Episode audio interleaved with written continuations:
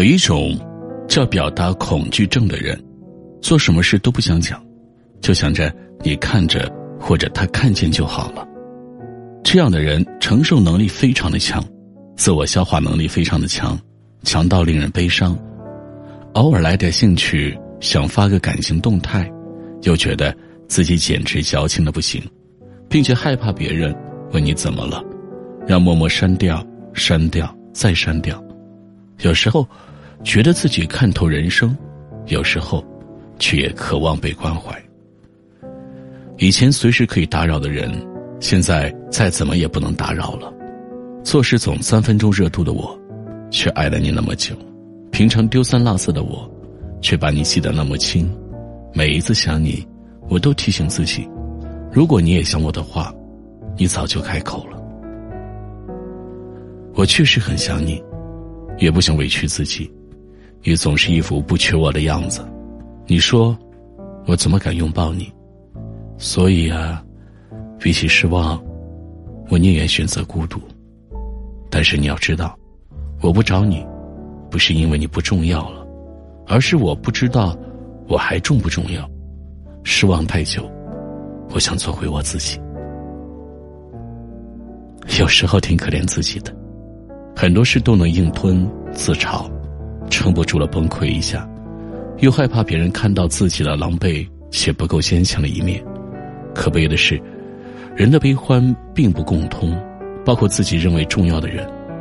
最可悲的是，我早早就做好了最坏的打算。你可以变成一粒尘，一颗星，一片海，一丝空气。你可以是你，放过你。随便你想要去哪里，我都爱你。王小波说：“我对自己的要求很低，我活在世上，无非想要明白一些道理，遇见些有趣的事。倘能如我愿，我的一生就算成功。做你自己，接受并爱自己所有的模样，一切皆可。”风和日丽，两个人一起跑完了步。在打打闹闹之间，他渐渐沉默。我们分手吧。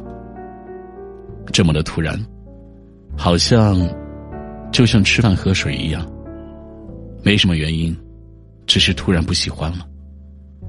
关于你，我脑袋里反反复复，最后还是选择放弃。我想，你可能一点都不想受到我的打扰，那就这样吧。但你要知道，我在时间的空隙里。有认真想念你。如果开始下一段感情，我不再问喜欢我什么，也不会问是认真对待吗？我会问，三个月后，还会争分夺秒的对我关心吗？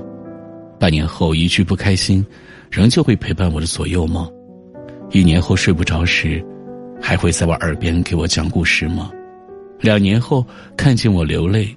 还会像当初那般束手无策吗？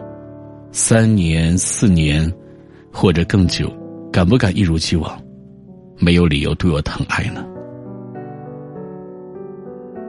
人真的不能自己为难自己，不该你懂事时就不要懂事，不属于你的问题你也不用去解决，谁都没办法去承担一切，有的挑子该撂下就撂下，多顾及些自己的感受。太拧巴了，日子真的会很难熬的。很喜欢的一句话：爱的时候不辜负人，玩的时候不辜负风景，睡觉时不辜负床，一个人时不辜负自己。不必太纠结于当下，也不必太忧虑未来。当你经历过一些事情以后，眼前的风景已经和以前不一样了。人生没有无用的经历，只要我们一直往前走，天总会亮。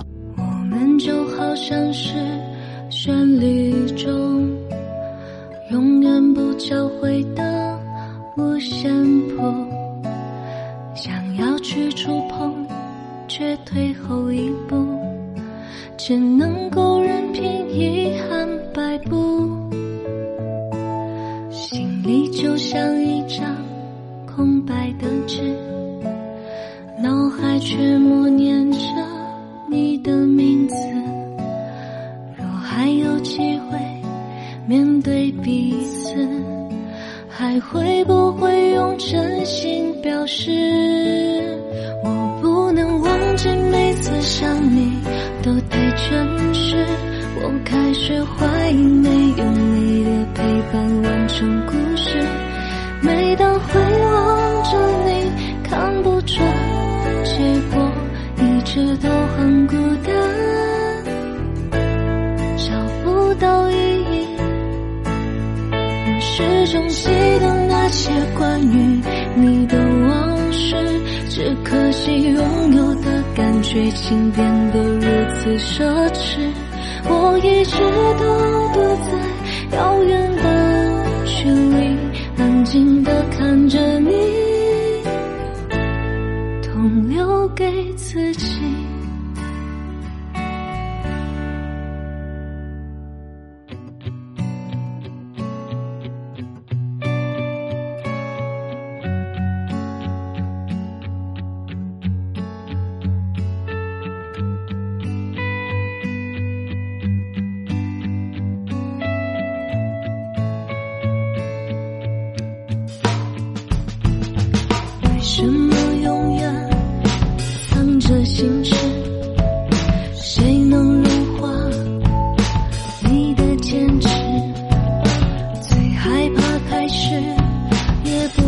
结束。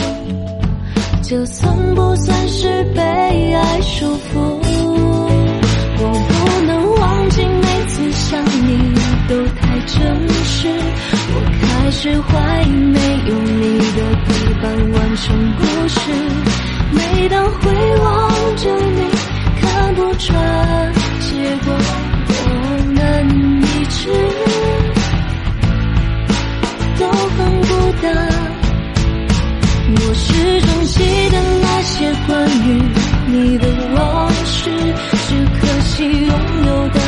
感觉竟变得如此奢侈。我一直都躲在